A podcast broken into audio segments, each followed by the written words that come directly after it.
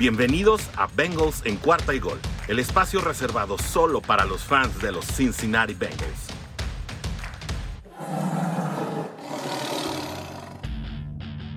Hola, ¿qué tal amigos de Bengals en cuarta y gol? Es un placer estar de regreso en este espacio reservado para los fans de los Cincinnati Bengals en español.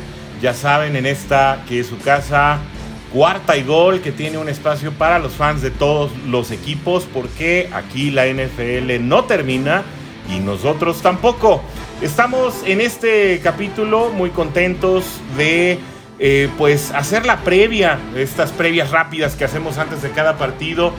Eh, en este caso para uno de los duelos divisionales más complicados, si no es que el más complicado que le espera a Cincinnati este año. Creo que este es el partido eh, que definitivamente representa el pico de dificultad de lo que se podrá enfrentar Cincinnati en esta campaña, ya que bueno, los rivales más fuertes que se antojan para esta campaña, que es que bueno, uno fue ya Green Bay, el siguiente será Kansas City y este rival en turno eh, que es Baltimore. Pues resulta que en los partidos contra Green Bay y contra Kansas City se jugará en casa, eh, lo cual pues obviamente siempre influye eh, para algo positivo. Eh, y a Ravens se le enfrentará, como es rival de división, tanto en su casa como en la jungla. Este primer partido será de visita en el MT Bank Stadium. Y para este efecto, pues obviamente el ir de visita ante un equipo tan fuerte representa un serio reto para unos bengalíes de los cuales eh, pues eh, muchos en la NFL empiezan a voltear la cabeza hacia la causa de los bengalíes y aunque no son favoritos nuevamente, las casas de apuesta no abren el, el spread entre los puntos que se esperan de diferencia más allá del touchdown, se quedan a 6.5 hasta el momento de la grabación de este episodio. Y bueno, al no concederle una victoria más amplia que un touchdown a Baltimore, pues se le da de alguna manera cierta valía a lo que Cincinnati ha mostrado en esta campaña. Ciertamente un duelo difícil. Enfrenta a los eh, dos líderes en este momento de la AFC Norte y ya con ello eh, pues obviamente hay mucho en juego ya que si Cincinnati llega a eh, ganar este partido, pues se pondría con la misma marca de 5-2 que Baltimore. Si Baltimore se lleva el juego, eh, cosa que es muy probable, ya hablaremos de los pronósticos eh, previo al final de este episodio. si es que Baltimore se lleva este partido, se pondrá con una marca de 6 y 2. Cincinnati en este caso y Cleveland quedarían con 4 y 3. Si Pittsburgh llegara a ganar el domingo, eh, pues más o menos respetando la tendencia ya que ha ganado sus dos últimos partidos, quedaría también con marca de 4 y 3, por lo que habría un triple empate en el segundo lugar de la división, pero Baltimore estaría ya con dos partidos de ventaja, lo cual, bueno, pues obviamente siempre es eh, una, eh, un aliciente para los equipos que se van separando de otros, pero sin duda esta división muy competida, me parece que va a ser una división de esas clásicas eh, en las que nada se decidirá hasta el último, hasta la última semana y en el último minuto, eh, lo cual, bueno, nos trae recuerdos, ¿no? De eh, un juego hace, si no me equivoco, cinco años, para ser preciso, en el que Cincinnati le abrió paso a los Bills de Buffalo, venciendo a Baltimore, que a la postre se quedó en la orilla con un pase de Andy Dalton a Tyler Boyd, que enterró todas las esperanzas que tenía Baltimore para esa temporada, que se quería eh, meter a un partido de comodines. ¿Cómo llegan los equipos a este encuentro? Dentro de las ofensivas, bueno, Cincinnati llega, como lo decíamos en el episodio anterior, eh, Cincinnati no es un equipo que llega con muchas yardas o que ha conseguido muchas yardas a lo largo de los últimos encuentros. Se encuentra en el lugar 19 como ofensiva, mientras que los Ravens llegan en lugar número 5 una situación muy inusual para quienes seguimos de cerca a la FC Norte y lo hemos hecho así durante varios años, incluso en los mejores años de los Cuervos. No era la ofensiva su argumento más fuerte, sino la defensiva. Y no solamente hablamos de aquella generación que llegó con Ray Lewis, sino bueno, también los últimos años eh, ha sido así. Eh, Baltimore es un equipo de tradición defensiva mayormente y eh, este año llegan con este factor de una ofensiva muy poderosa, pero que llegará ligeramente diezmada por distintas situaciones que comentaremos a continuación. Como defensivas, Ahora, eh, pues resulta que Cincinnati está admitiendo menos yardas por parte del ataque rival. Cincinnati llega como la defensiva número 9, hablando de específicamente de yardas admitidas, eh, pues son clasificaciones muy generales. Eh, los temas específicos, como saben, los tocamos en los podcasts de los miércoles. Y con ello, Baltimore se coloca como la defensiva número 18, es decir, eh, le está costando un poco más que a Cincinnati defender. 18 tampoco es un lugar tan malo, es ligeramente por debajo de la media. Eh, de esta manera tampoco se puede decir que se va a topar con una defensiva fácil. Eh, además resta decir que son equipos que se conocen bien y que juegan con mucha intensidad estos partidos que son de conferencia pues por la misma naturaleza de estos encuentros. Eh, Joe Burrow sorprende porque llega en muchas características, sobre todo eh, estadísticas muy finas eh, que, parten o que van más allá de las lecturas iniciales o de las estadísticas simples que normalmente encontramos en, todos los reporteadores que hay en la web. Cincinnati llega como la ofensiva por pase número 17 Incluso pues Lamar Jackson, que se dice que es un corredor que sabe lanzar el balón, pues llega con más yardas conseguidas por aire que Joe Burrow. Eso quiere decir algo. Sin embargo, la efectividad y la puntería de Joe Burrow en eh, los pases conseguidos en contraste con los pases lanzados es sumamente alta y llega como primer lugar en muchas categorías especiales, insisto, de amplia lectura y a eso hay que tenerle también muchísima atención y sobre todo muchísimo respeto. ¿Dónde está la diferencia? Eh, Cincinnati llega como la ofensiva por tierra número 18, mientras que eh, Baltimore llega como la ofensiva número 4.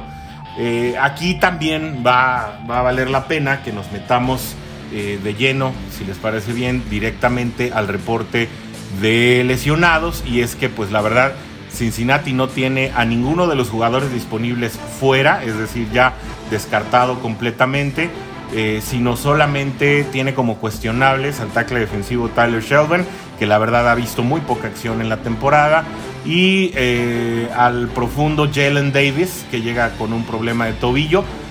Son jugadores, insisto, cuestionables, es decir, eh, pues no están descartados, además pues no, no forman parte eh, del primer equipo, de manera que pues de esta manera Cincinnati llega con los elementos que puede llegar. Eh, si se pregunta por Trey Waynes, el caso con, con el corner proveniente de Minnesota y que ha visto solamente dos partidos debajo del jersey de los Bengals, pues está en la lista de reserva. Esto quiere decir que por lo menos durante tres partidos no estará disponible. Este sería el segundo de esos tres. Sin embargo, tendremos que ver qué sucede con esa lesión de pantorrilla que lo marginó tras el partido contra los Green Bay Packers. Pero, eh, y aquí es donde viene lo interesante, los Ravens llegarán sin Latavius Murray, que es un corredor, lo recordarán, jugaba para Pittsburgh hasta hace unos años, y tampoco va a jugar Sammy Watkins, uno de los eh, receptores, pues eh, principales y favoritos en esta temporada, que ha resurgido de la mano de Lamar Jackson y que bueno, sin estas dos armas ofensivas se espera que eh, la el ataque de Baltimore pues esté algo diezmado, sin embargo sabemos que sobre todo en los esquemas de Joe Harbour no son tanto las individualidades sino el juego colectivo lo que destaca, por lo cual no habrá que confiarse por estas dos ausencias a las que se suman las posibles eh, también eh, pues desapariciones o, no aparición en el encuentro por lesión del el tackle ofensivo Alejandro Villanueva, y lo recuerdan también estaba con Pittsburgh hasta el año pasado. El centro, eh, Bradley Boseman. Eh, Patrick Quinn tampoco va a estar jugando, linebacker. Y eh, uno de los profundos, Tavon Young, ellos también estarán fuera. Por lo tanto, pues Ravens llega, si de por sí ya tenía muchas lesiones que habían marginado a distintos jugadores hasta, hasta juegos previos al que, al que sucederá este domingo al mediodía, pues también de esta manera eh, pues llega, estas lesiones se suman a, lo que diezmará a este equipo de los Ravens, que insisto, es de mucho juego colectivo y que tampoco debemos confiar que estas lesiones garantizan ningún tipo de éxito a Cincinnati, que ha, que ha lucido muy competitivo, que ha lucido fuerte, que ha lucido decidido, especialmente en lo que se refiere a la defensa, y que si saben conseguir un buen eh, juego ofensivo, si saben concatenar sus series ofensivas, eh, pues estaremos hablando de que hay bastante oportunidad para poder llevarse un resultado positivo en este encuentro. Bueno, ¿y cómo llega eh, Baltimore a este partido? ¿Contra quién nos enfrentamos? Pues es de entrada un equipo que consigue mucho más primeras oportunidades de las que permite. Eh, Baltimore llega permitiendo 143 em, primeros y dieces en la temporada mientras que solo ha permitido 128 de sus oponentes y eso es eh, muy interesante. De ellos se desprende que en terceras oportunidades han logrado convertir los cuervos en 26 ocasiones de 69 y permiten más o menos un número similar, 22 de 67. No hay que olvidar que Cincinnati llega muy débil en esta, en esta categoría con muy pocas eh, terceras oportunidades convertidas. Esto cambió mucho en el juego contra Detroit por obvias razones. Eh, la defensiva de Baltimore llega en un mejor momento que la de Detroit. Sin embargo, es un equipo que en cuarta oportunidad ha conseguido 3 de 4 conversiones que ha intentado, mientras que solo le han hecho 2 de 6. Eh, de manera que, bueno, lo, que, a lo que queremos llegar con, este, con esta estadística es eh, que hay que defender muy bien a Lamar Jackson, que es un elemento desequilibrante y se dice mucho más fácil de lo que se consigue. Lamar Jackson es un jugador que te puede atacar prácticamente de todas las maneras posibles en las que te puede eh, pues dañar un jugador de NFL que es eh, corriendo, pero no solamente en la eh, en el sentido estricto de andar por tierra. Es un jugador que te puede correr de frente, es un jugador que te puede correr de lado, es un jugador elusivo, tanto atrás como adelante de la línea de golpeo. Y ese ha sido francamente el, el factor desequilibrante de la ofensiva de Baltimore desde la llegada de este jugador y que bueno, sin duda para que Cincinnati pueda aspirar a algo en este encuentro, tendrá que descifrar el esquema no solamente ofensivo en general de, Baltimore, sino ir descifrando prácticamente down tras down lo que quiere hacer Lamar Jackson y neutralizarlo como pocos lo han hecho. Es imposible neutralizar a Lamar Jackson por todo el partido. Eh, simplemente se trata de mantener concentración en las jugadas clave precisamente para que estas conversiones puedan ser frustradas. Es algo que a Cincinnati le ha salido bien esta temporada, pero no se han enfrentado con una defensiva, con una ofensiva, perdón, como Baltimore y bueno, esto obviamente representa un reto muchísimo, muchísimo mayor. Donde hay también una, una característica que hay que evaluar es que mientras Baltimore ha conseguido 931 yardas por tierra, solo ha permitido 492. El ataque terrestre de Cincinnati pues estará a cargo, creemos como lo decíamos con Sigfrido el partido pasado, de el tándem pues liderado por principalmente por Joe Mixon, pero en el que Samaje Perrine, eh, si es que ya salió de la lista de COVID, me parece que sí, y em, Obviamente la sensación del momento que es Chris Evans, que consiguió un, touchdown por aire en el partido pasado, los saben rotar con los escasos balones que hay para el juego terrestre.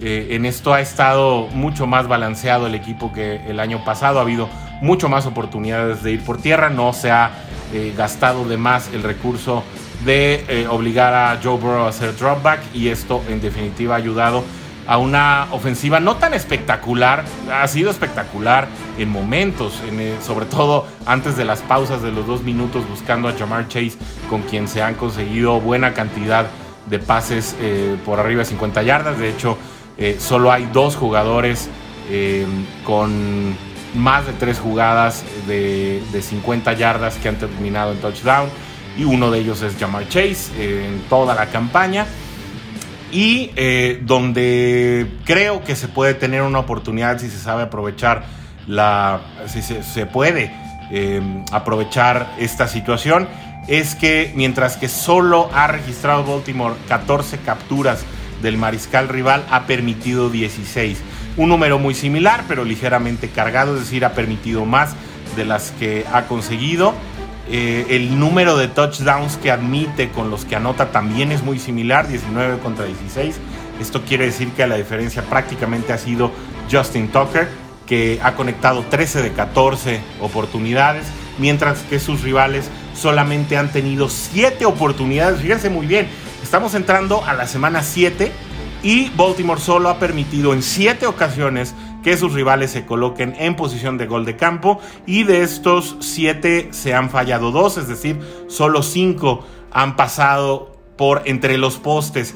De manera que bueno, eh, con esto tenemos creo que argumentos de valor para eh, decir que no es en las individualidades en donde se puede neutralizar a Baltimore fuera de Lamar Jackson obviamente.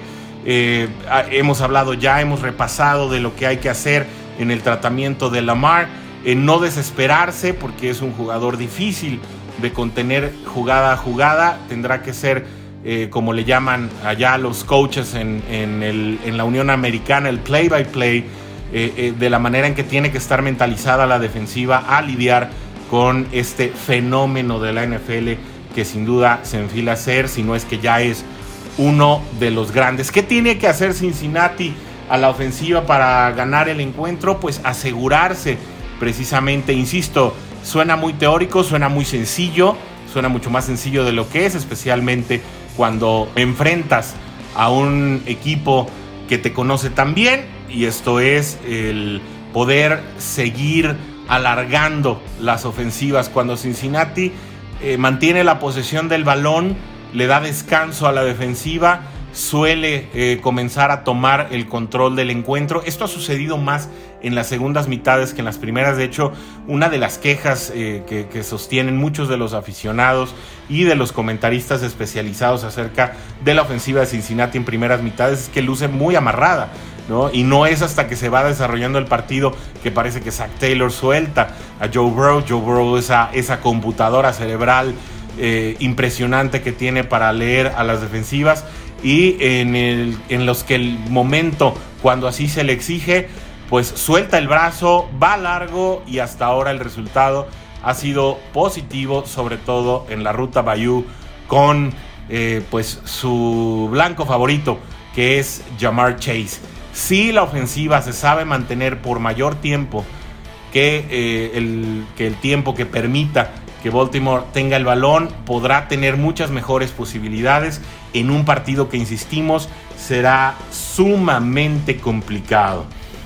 El pronóstico, yo sí creo que será un juego cerrado, un juego tal vez no con diferencia de un gol de campo como lo hemos manejado en, otros eh, partidos de esta misma temporada. Creo que aquí la diferencia para quien quiera que sea el ganador sí eh, puede ser por ahí como lo, como lo establece Las Vegas en el orden de los seis puntos más o menos. Y eh, creo, creo que en el spread estos equipos se pueden ir con un marcador en el que el ganador llegue incluso a los 30 puntos y el perdedor se quede por ahí de los 24 puntos. ¿Cuál es eh, mi pronóstico? Dada la localía de Baltimore, sí le doy en este, en este momento la victoria a Baltimore. Sin embargo, no descarto una sorpresa. Es decir, es un partido que en una buena tarde Cincinnati puede ganar. Eh, en contra de todas las adversidades, insisto.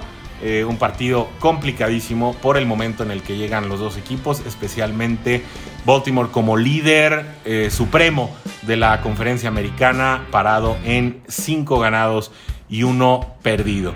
Creo entonces, ya para concretarlo, que Baltimore puede ganar más o menos por un marcador, vamos a decirlo 27-21, sobre todo considerando este factor de los goles de campo. Creo que Cincinnati puede conseguir tres anotaciones, dos por aire, una por tierra. Eh, sin embargo, eh, en este momento podría ser una vez más Justin Tucker el factor que desequilibra el partido y de esta manera con dos goles de campo conseguir el 27-21 para Baltimore.